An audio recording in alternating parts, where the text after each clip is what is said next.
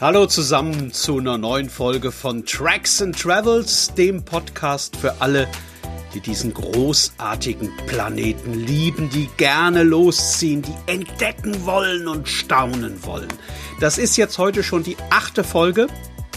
Und wenn ihr die anderen Episoden noch nicht kennt, dann schaut mal nach bei tracksandtravels.com. Da findet ihr alle bisherigen Folgen. Die stehen natürlich auch bei Spotify oder bei Apple Podcast oder bei dieser alle drin. Die allererste Folge spielte ja in Swasiland.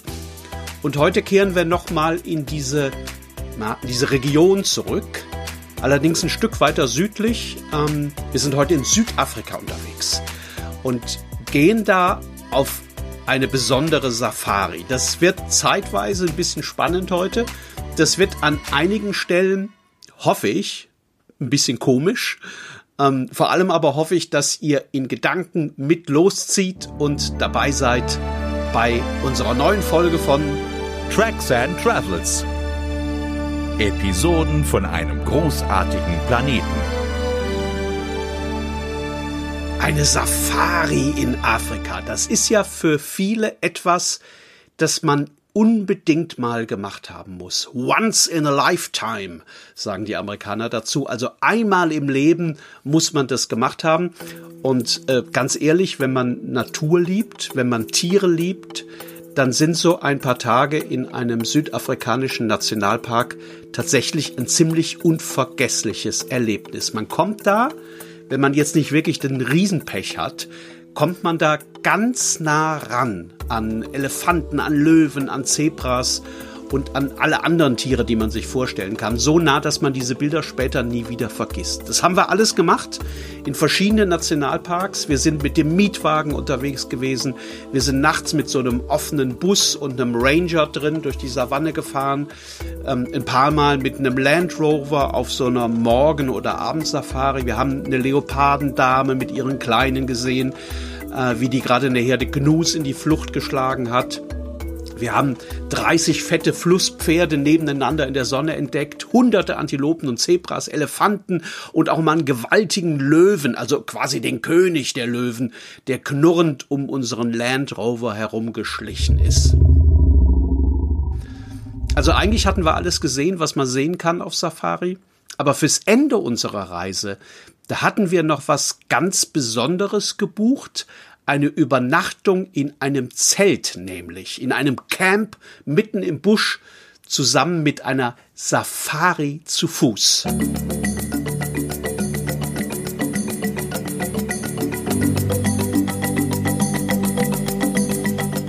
Ich muss sagen, dass ich das nicht unbedingt gemacht hätte, als vor der Reise das Gespräch darauf kam. Ich war schon ein paar Mal in Südafrika vorher. Ich habe da auch schon gezeltet und ich habe nie gut geschlafen. Meine Freundin meinte damals aber, sie würde das gerne mal ausprobieren. Wenn wir da schon unterwegs sein, könnten wir auch mal im Zelt übernachten. Also haben wir das gebucht, eine Nacht im Zelt und eine Walking Safari, so heißt das am nächsten Morgen. Dass das was Besonderes werden würde, das haben wir schon geahnt, als wir in dieses Camp gefahren sind. Wir sind abgeholt worden von einem Ranger in so einem offenen Jeep. Ähm, morgens hat es ein bisschen geregnet. Dann ist es wieder sehr heiß geworden.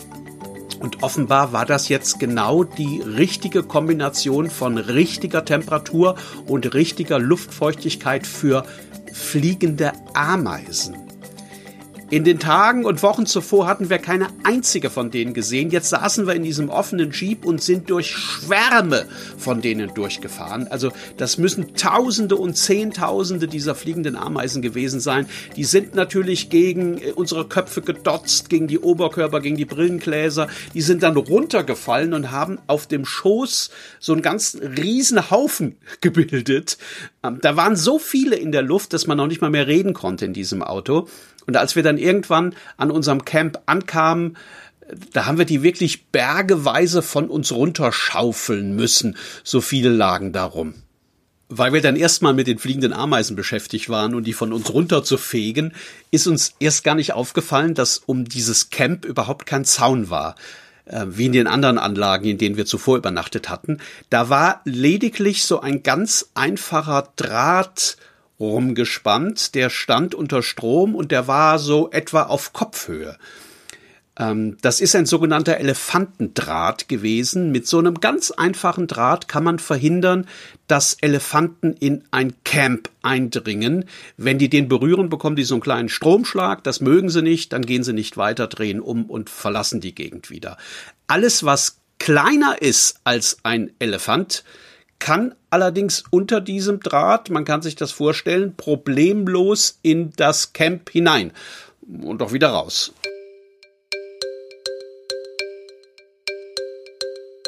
Also die haben dann gesagt, solange es hell ist, dürft ihr euch frei bewegen.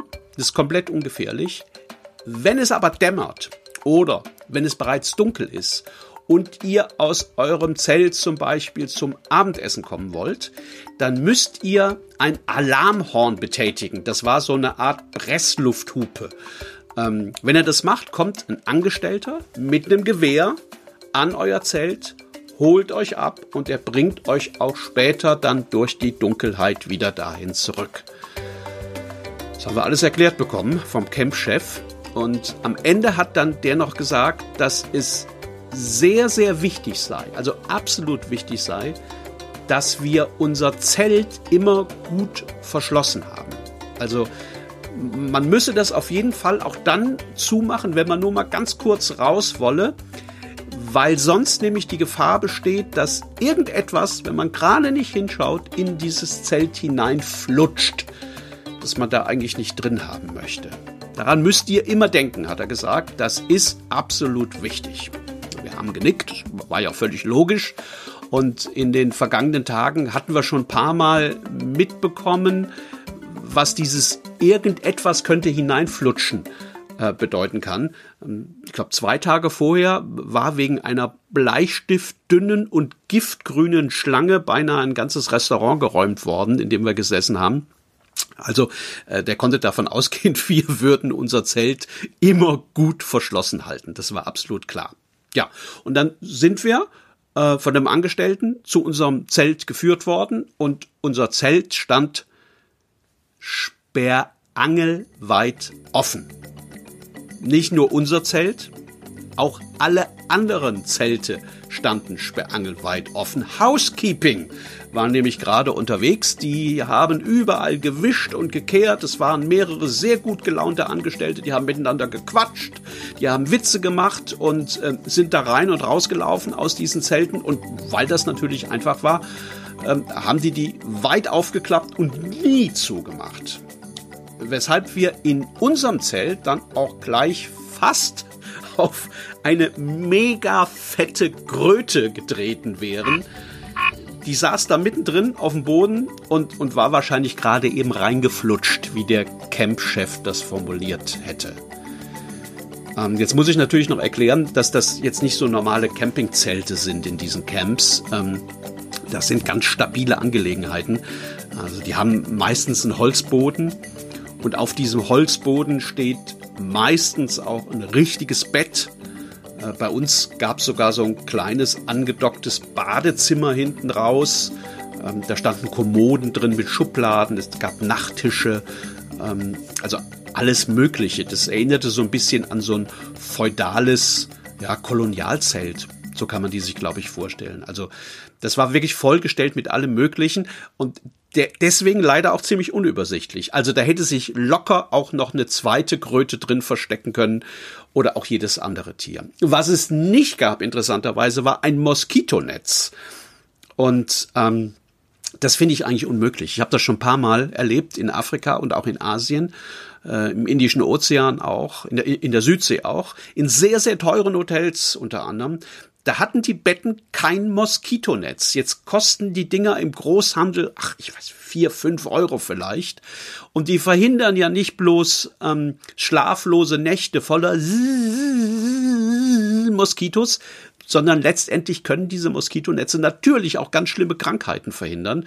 Und trotzdem gibt's offenbar immer noch Hotelmanager, die denken, ach, die Gäste finden sowas blöd unter dem Netz, da bekommt man nicht so gut Luft drunter, also lassen wir das lieber weg. Also das gab's nicht in unserem Camp. Ähm, sonst, wie gesagt, war das komplett ausgerüstet.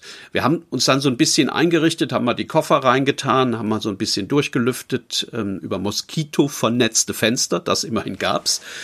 Ähm, ich habe aber schon gemerkt, dass meine Freundin sich nicht so wirklich wohl gefühlt hat und die hatte die große Öffnung oben am Zelthimmel noch gar nicht gesehen. Ich habe die gleich entdeckt und habe gedacht, na ja, mal sehen, was das wird. Also, dann äh, wurde es irgendwann dunkel, was in der Nähe des Äquators ja ratzfatz geht und wir haben dann unsere Presslufthupe gedrückt und gewartet, dass uns ein bewaffneter Angestellter abholen kommt. Der war dann auch ziemlich schnell da, hat also draußen gesagt, kommt raus, ich bin da. Wir haben dann den Reißverschluss aufgemacht, sind, sind raus aus dem Zelt. Ähm, ich hatte damals noch lange Haare. Und als ich mich so aus dieser Zeltöffnung rausgedreht habe, da hatte ich irgendwie den Eindruck, dass ich irgendwas an der Außenwand des Zeltes gestreift habe und ich auch mich irgendwie kurz verfangen hatte mit den Haaren.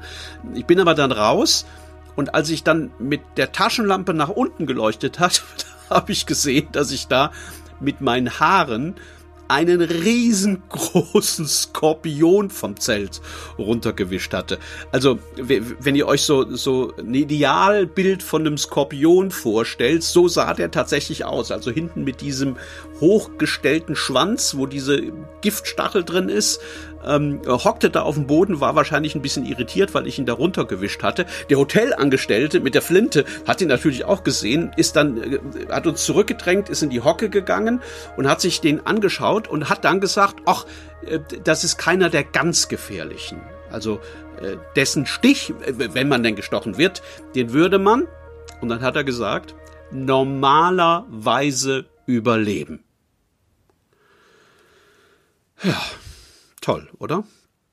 Wir sind dann zum Abendessen hinter dem Mann mit der Flinte durch das Camp marschiert.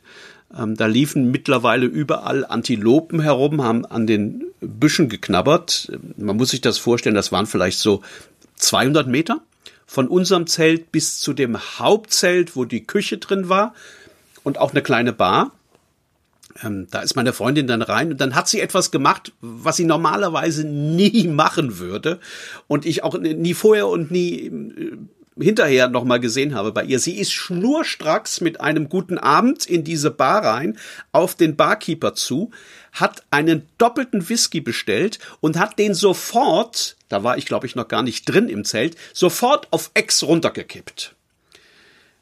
Die, die anderen Gäste, die da schon waren, die haben ein bisschen komisch geguckt, aber dann gab es auch schon Abendessen. Wir sind also quasi aus diesem Barzelt raus, denn das Abendessen wurde draußen serviert.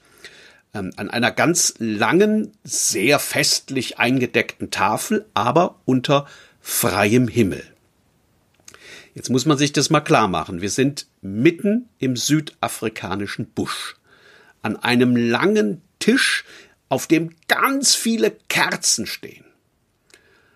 Die machen zwar jetzt nicht besonders viel Licht, aber die sind trotzdem die einzige Lichtquelle im Umkreis von vielen, vielen, vielen Kilometern. Ich glaube, ihr könnt euch vorstellen, was da los war, oder? Wir waren umschwirrt, umsummt und umbrummt von einem, ach, es waren überall Insekten. Ständig sind irgendwelche fetten Käfer in die Suppe gefallen oder ins Rotweinglas abgestürzt. Ich musste ständig was aus meinen langen Haaren herausfingern oder vom Hemd schnipsen. Also das war ein, ein Gebrumse und ein Gesumse, wie man sich das kaum vorstellen kann. Zwei oder drei Angestellte standen mit Gewehren hinter uns im Halbschatten. Ähm, das sollte die Gäste wahrscheinlich beruhigen, aber allein die Tatsache, dass die da mit ihren Flinten stehen mussten, fand ich jetzt eher weniger beruhigend. Naja, also irgendwann geht natürlich auch das schönste Abendessen zu Ende und wir sind zurück zu unseren Zelten gebracht worden, deren Eingänge wieder halb offen standen, weil das Housekeeping in der Zwischenzeit frische Handtücher gebracht hatte und anschließend nicht mehr richtig zugemacht hatte. Es ist ja äh, nachts im, im, im Busch, im afrikanischen Busch, stockdunkel. Also wenn da jetzt nicht gerade Vollmond ist, sieht man nix. Absolut nix. Wir haben dann im Zelt begonnen, mit der Taschenlampe das Zelt auszuleuchten, mussten aber nach 20 Sekunden damit aufhören, weil die Batterien leer waren. Ja, und dann sind wir ins Bett. Meine Freundin hat sich geweigert, irgendetwas auszuziehen. Also die ist komplett angezogen ins Bett gegangen. Selbst die Stiefel hat die angelassen. Und je länger sie da neben mir lag, desto mehr erinnerte sie an einen thermonuklearen Glühstab. Also das wurde immer wärmer, das ging in so Wellen von ihr aus. Es hat dann die ganze Nacht über geschnaubt um unser Zelt herum. Es hat geschmatzt und geknurrt und geklappert und gegrunzt. Und im Zelt drin, also unmittelbar über und neben uns, hat's gesummt und gezischt und geraschelt. Aber es ist nichts passiert bis zum Morgen. Überhaupt nichts. Irgendwann war es dann hell. Das geht in Afrika auch sehr schnell.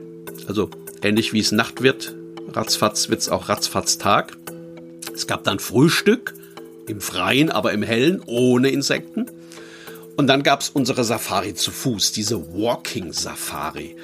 Ähm, ein Ranger ist mitgegangen, ähm, mit dem Gewehr natürlich.